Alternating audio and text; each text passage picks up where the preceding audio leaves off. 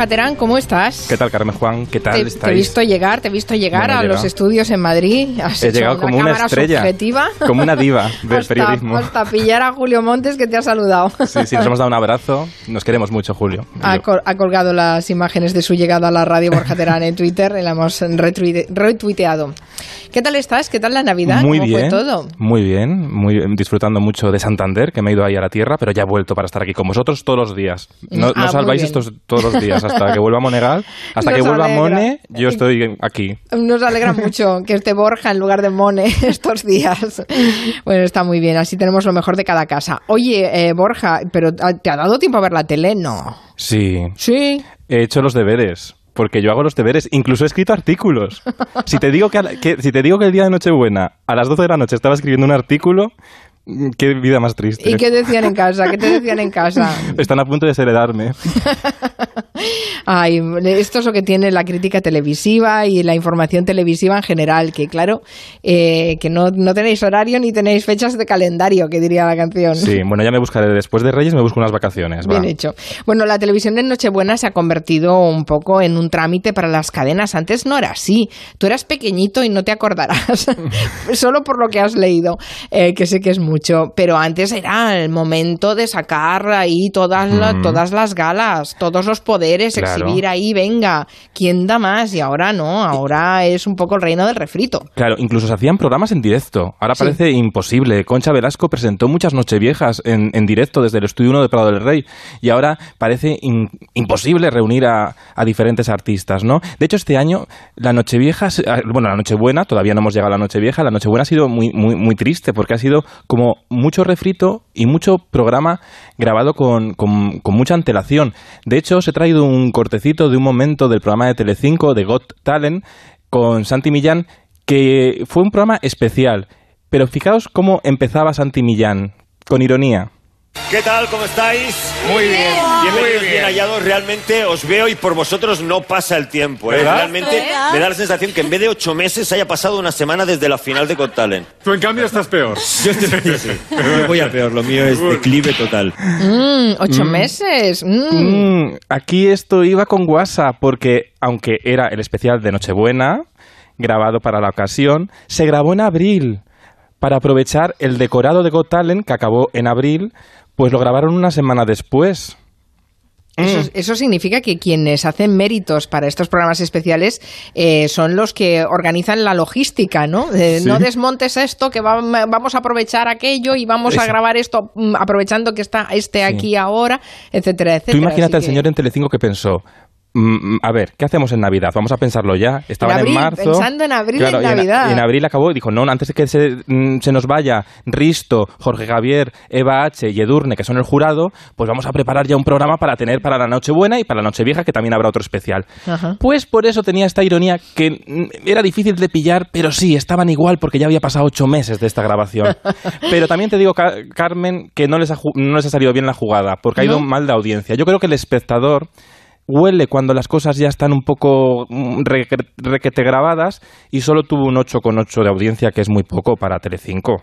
Mm, Sí, un ocho- que no debe llegar ni al millón, ¿no? Un Eh, no, no, no, no, no llega, de hecho, son menos de 900.000 espectadores, creo. 959.000 son exactamente. ¿Y ¿no? cuál fue el eh, programa más visto en Nochebuena? Pues el programa has visto, la tradición manda, televisión española, y fue Telepasión.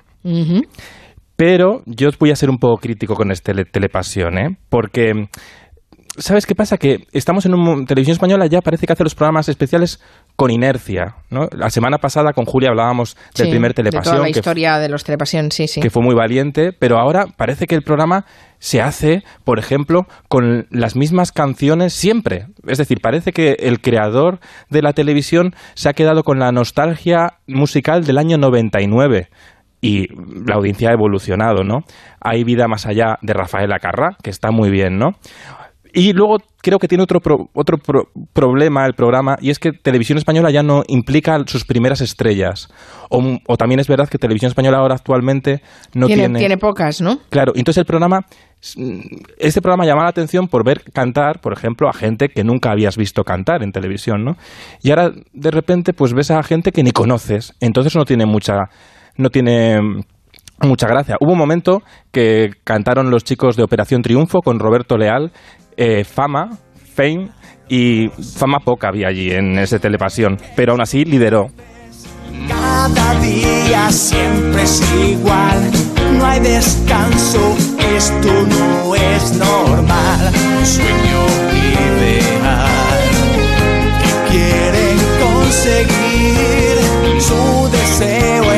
Es que Operación Triunfo ya es, en cierta forma, eh, gente que no conoces que canta canciones que sí que Sí. conoces, ¿no?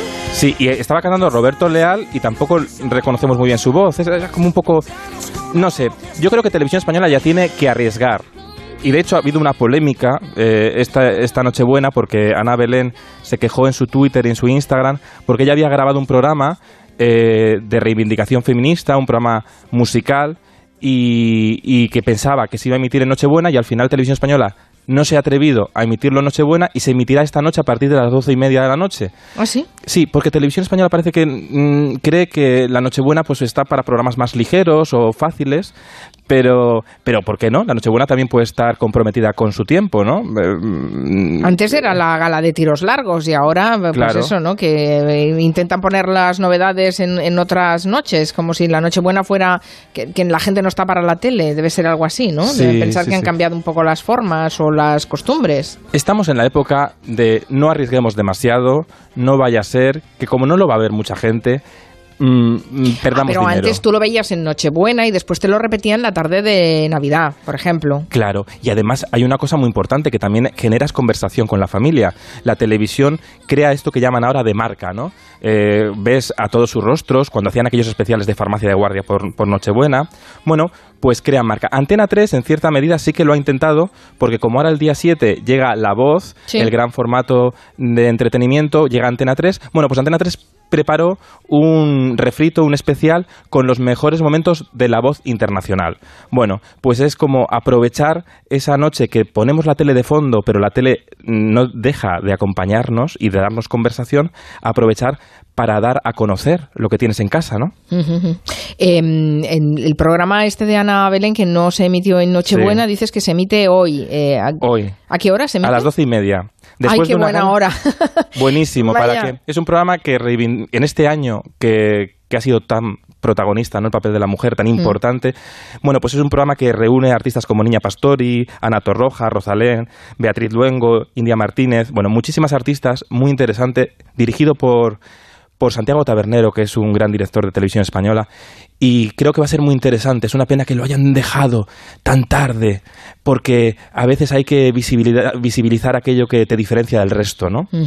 Bueno, seguimos teniendo un prime time tan, tan, tan eh, tardío. Eh, Terrible. que- sí, sí, que ya lo hemos comentado algunas veces hablando, por ejemplo, de, de Masterchef, que es un programa que acaba tardísimo, el Masterchef eh, infantil o junior, no sé cómo lo llaman. Eh, junior, ¿no? Lo llaman Más- sí, Masterchef Junior o como tú quieras, Que acaba final- tardísimo, aprovechando que sí, que los niños están de vacaciones, pero que, que los niños no tienen costumbre tampoco de irse a dormir a las 12 de la noche y a las 12 y 12 y pico todavía están los pobres niños cocinando en las cocinas de Masterchef. Sí, nos lo cuelan como que, bueno, como es Navidad, los niños pueden dormir un poco más tarde. Sí, claro, pero, en, pero ra- no- pero en realidad, eh, Masterchef, Celebrity, que son, Celebrity Junior, son dos programas que se parecen mucho, porque y por eso tienen éxito, ¿no? El Master- Masterchef Celebrity, que es el de los famosos, funciona muy bien porque nos enseña a personajes populares fuera de su área de confort y nos descubre pues otras personalidades que no desconocíamos. Y el Masterchef de niños eh, funciona mucho por esa espontaneidad infantil que ya no existe en otros programas, porque los adultos que participan en programas están muy resabiados, ¿no? Tiene esa gracia que funciona muy bien, aunque los niños son muy resabiadillos, ¿no? Pero sí que son incontrolables y eso le da un toque al programa genial. El problema es que, claro, los niños han dejado de protagonizar televisión para ellos para protagonizar televisión para mayores, ¿no? Y creo que también se merecen una televisión pensada para ellos mismos. Ayer hubo un momento muy gracioso, está muy bien hecho el programa, ¿eh? aunque, no he conseguido lidiar la noche, está costando arrancar, pero Masterchef es un programa que va creciendo, con, te vas enganchando a medida que pasan los capítulos, ¿no? Va, es un programa que suele empezar un poquito más abajo, pero luego engancha a mucha gente. Bueno, pues eh, hubo un niño que promete ser una revelación, que se llama Dani y se inventa hasta palabras. Mira, escucha. Sigo nervioso, sigo frustresado. Frustresar es una palabra que he inventado yo, que es una mezcla entre frustrar y estresar. Frustresado. Frute- Mira, yo creo que esta palabra resume eh, el éxito de Masterchef, porque tiene a todos los concursantes frutesados totalmente. Están asustados, hay con una tensión, un estrés interno. Pobrecitos frustresados.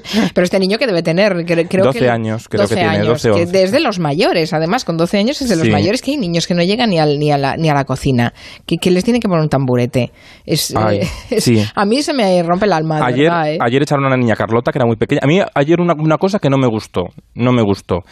Eliminaron a tres niños, ¿no? Porque los eliminan mm, por aquello de que no eliminar uno a uno pues, en grupo, pues mm, como son niños no sufren tanto, digamos, ¿no? Bueno, pero a mí no me gustó que a los dos niños le regalaron a uno un móvil, a, a otro una tablet y a la niña una muñeca. Ay, eso no lo vi, qué fuerte. No, no, ya no. No, di- dirán que es que la niña quería una muñeca. Bueno, porque regalen a los tres una muñeca. Además, la muñeca daba mucho miedo, porque era así como súper realista, daba, asustaba, era terrible. Ay, por favor. No, bueno, sí, es que los estereotipos están tan anclados, ¿eh? Que No los hasta en la no, no, hasta en la tele salen y es imposible es imposible frenar eso, pero bueno, suerte que están las familias para hacer el elemento corrector después. Sí, bueno, pero la tele también tenemos que ya romper esos clichés. A ver, los medios etiquetamos de por sí porque la vida es una etiqueta, podemos resumir, ¿no? Pero hay que empezar a romper esos clichés porque la televisión que viene es la televisión que rompe estigmas. Y ahí es donde la gente se identifica. Por eso triunfó el año pasado Operación Triunfo, ¿no? Porque era eh, gente auténtica sin etiquetas. Bueno, iremos viendo. ¿Sabes? Eh, ayer cuando regalaron el móvil y tal mm, a los chicos me di cuenta que, que este Masterchef, en realidad, Televisión Española no tiene publicidad, ¿Mm? No. pero realmente Masterchef es un gran escaparante de anunciantes, aunque no sea publicidad, porque de repente... Vale, lo que no tienen son spots, pero publicidad sí que tienen. Y tienen patrocinios y tienen eh, Sí. eh, todo. Sí, repiten mucho, Eva, Eva González repite mucho esto de nuestro proveedor de alimentos, que es el corte inglés, ¿no? Pues bueno, nuestro proveedor de, de alimentos, luego también hay una marca de electrodomésticos que patrocina, pero ayer si os fijáis, os voy a contar una curiosidad, ayer hicieron todos los niños eh, un brazo de gitano con chocolate, con una crema de chocolate que empieza por nu y, te- y termina por Nutella, ¿no? Bueno, pues Vale. con esa crema de chocolate... Con la que merienda Salvini por las mañanas. Sí, esa. Bueno, pues con esa crema de chocolate estaba todo lleno, todo el plato lleno de los botes reconocibles de la crema y tú si lo lees parecía que ponía el subconsciente del espectador para- parecía que ponía el nombre de la marca, pero en realidad ponía Masterchef porque no pueden poner la marca, pero la marca de Masterchef se ponía estaba escrita con la tipografía de la marca publicitaria. Vale. Por lo tanto, el cerebro tuyo, aunque no te est- estuvieras viendo tranquilamente el programa, Eso es publicidad subliminal. esto es a tope. Yo luego voy a subir mi Twitter una captura que he hecho porque, porque me flipó, porque yo digo, anda, mira, si pone la marca. Y dije, ah, no, no pone la marca. Han cambiado por Masterchef, pero como es la misma tipografía y es un bote tan reconocible, bueno, pues al final, ¿cómo se cuela la publicidad en la tela aunque no tenga publicidad? eh? Mm, Por cierto, estoy recordando que ayer eh, vi ya en la eh, ya, ya es, eh, es el sumón. Mm, Vi un programa especial de cachitos Sí. que era un refrito de otros cachitos. Madre mía, ¿cómo estamos? ¿Sabes? Es que siempre bromean mucho, lo- eh, muchos oyentes y espectadores dicen que con qué van a hacer el cachito de futuro, ¿no? Porque como casi ya no hay programas musicales. Sí, es verdad. Bueno, Bueno, lo harán de, de, de, bueno, pues de concursantes de OT. Lo harán, ¿no? No, porque no da para sí. ¿Sabes por qué? Esto lo comentaremos otro día, que tenemos tiempo estos días, pero realmente lo que funciona también en cachitos de hierro y cromo es porque si antiguamente la televisión fomentaba coreografías escénicas muy creativas, muy valientes, nada convencionales, sin miedo al que dirán. Y claro, como ahora hacemos Bueno, y karaoke- porque pasaban por la tele de todos los artistas que cantaban. Sí. Ahora no, los artistas no cantan en la tele. Bueno, Ana Belén canta y unas cuantas cantarán esta noche, pero no es lo habitual. Sí. No aparecen en los programas. En los programas Sí. cada vez hay más música que interpreta gente que no son músicos profesionales, digamos. ¿no? Sí, porque había directivos de las cadenas que pensaban que la música, y tenían sus datos, que la música no funcionaba en televisión. Pero en realidad no es que no funcionara la música, en realidad no funcionaba el playback, que la televisión había abusado mucho del playback. Y luego hay muchos artistas muy top. eh, por ejemplo, Rosalía, que está de moda, ¿no? Pues no va a cualquier tipo de programa porque si no eh, cuidan su puesta en escena, porque es un producto que además sabe muy bien lo import- que la tele saben muy bien que la música también es marketing y si vas a un programa de televisión tienes que vender muy bien tu arte que te diferencia del resto, ¿no? Entonces, hay a programas que no ha querido ir esta temporada, alguno muy grande. ¿Por qué? Porque si no mm, le prometen o no le consiguen la puesta en escena que ella cree, pues no va. Claro. Entonces, eso es la pescadilla que se muerde la cola, ¿no? Hay un, ah, entonces, bueno, por eso... ah, pero yo creo que eso está empezando a cambiar, ¿no? Ahora en la 2 hay un programa que se llama eh, La Hora Musa, que hablamos aquí hace unas semanas con Sí. el director. Sí, sí. Bueno, pues es un programa que está intentando recuperar la música en la 2, lo que pasa que no tenemos el tiempo y los medios para hacer estas puestas escénicas tan creativas que hacía pues realizadores como Chicho Imagen Serrador o Valerio Lazarov o tantos y tantos, ¿eh? que hay Bueno, muchos. aunque los invitados iban a cantar, ¿no? Y a presentar sus trabajos y tal. Ahora un cantante saca un disco y si eso es suficientemente importante va al hormiguero y no canta, sino que juega. Claro, mejor y además mejor a veces no cantar si no tienes tiempo a preparar antes, porque si vas a desafinar o, o tal, bueno, pues entonces prefieren no, no todos se atreven a cantar en directo, no porque no puedan cantar en directo, sino porque los platós muchas veces no están preparados para para venderte a cantar en directo, porque igual cantas en un plato más pequeño y, y claro, no queda bien, ¿no? Entonces, bueno, esto es que hacemos una televisión express, un poco de usar y tirar, un poco de usar y olvidar. Eso lo demuestra muy bien Telecinco, ¿no? Por ejemplo, Telecinco, ¿qué problema tiene?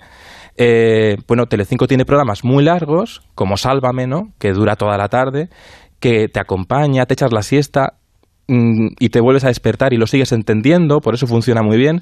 Pero claro, es imposible consumir bajo demanda. Eh, O sea, es un programa que, que en los nuevos consumos televisivos no funciona y es un programa que al final vamos a terminar olvidando porque es tan largo y hay tanto contenido que es un bucle que no perdura, no perdura. Y lo, Sí, sí, realmente, bueno, son modelos y formatos eh, televisivos que, que un día lo podremos analizar con más calma. Sí. Quiero, eh, que, eh, bueno, Borja Terán, que viene de muy buen rollo, dice que en las navidades también Sí. dan lugar a dramas y nos quiere cada día poner un Sí. drama televisivo. yo ¿Cuál quiero, es el de hoy? sí, como nos gusta arriesgar, he dicho cada día de Navidad, Carmen Juan, os voy a traer un drama televisivo. Vosotros también en Twitter, eh, proponed, proponed a ver si a ver si estamos de acuerdo. Pero el primero que he traído es uno que a mí me encanta, porque estábamos en... el- bueno, yo, yo era muy pequeño, tenía dos años, pero en el año 83 estaba aquellos especiales de Chicho Ibañez Serrador, del 1, 2, 3, que no participaban mayores, que participaban niños, un poco como Masterchef. ¿eh?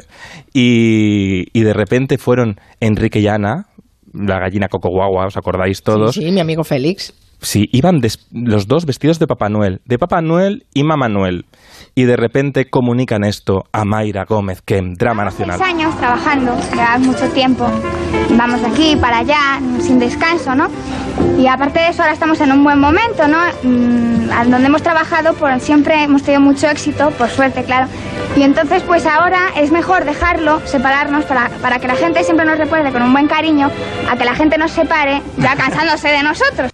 Oh, la separación de Enrique y Ana fue en una... En, un una especial noche- navideño. En una noche, bueno, un especial navideño, Eh, qué barbaridad, no lo recordaba. Ruptura, esto, y además es que el público dijo, ¡oh! O sea, que salieron traumatizados todos, porque claro, los niños iban a disfrutar.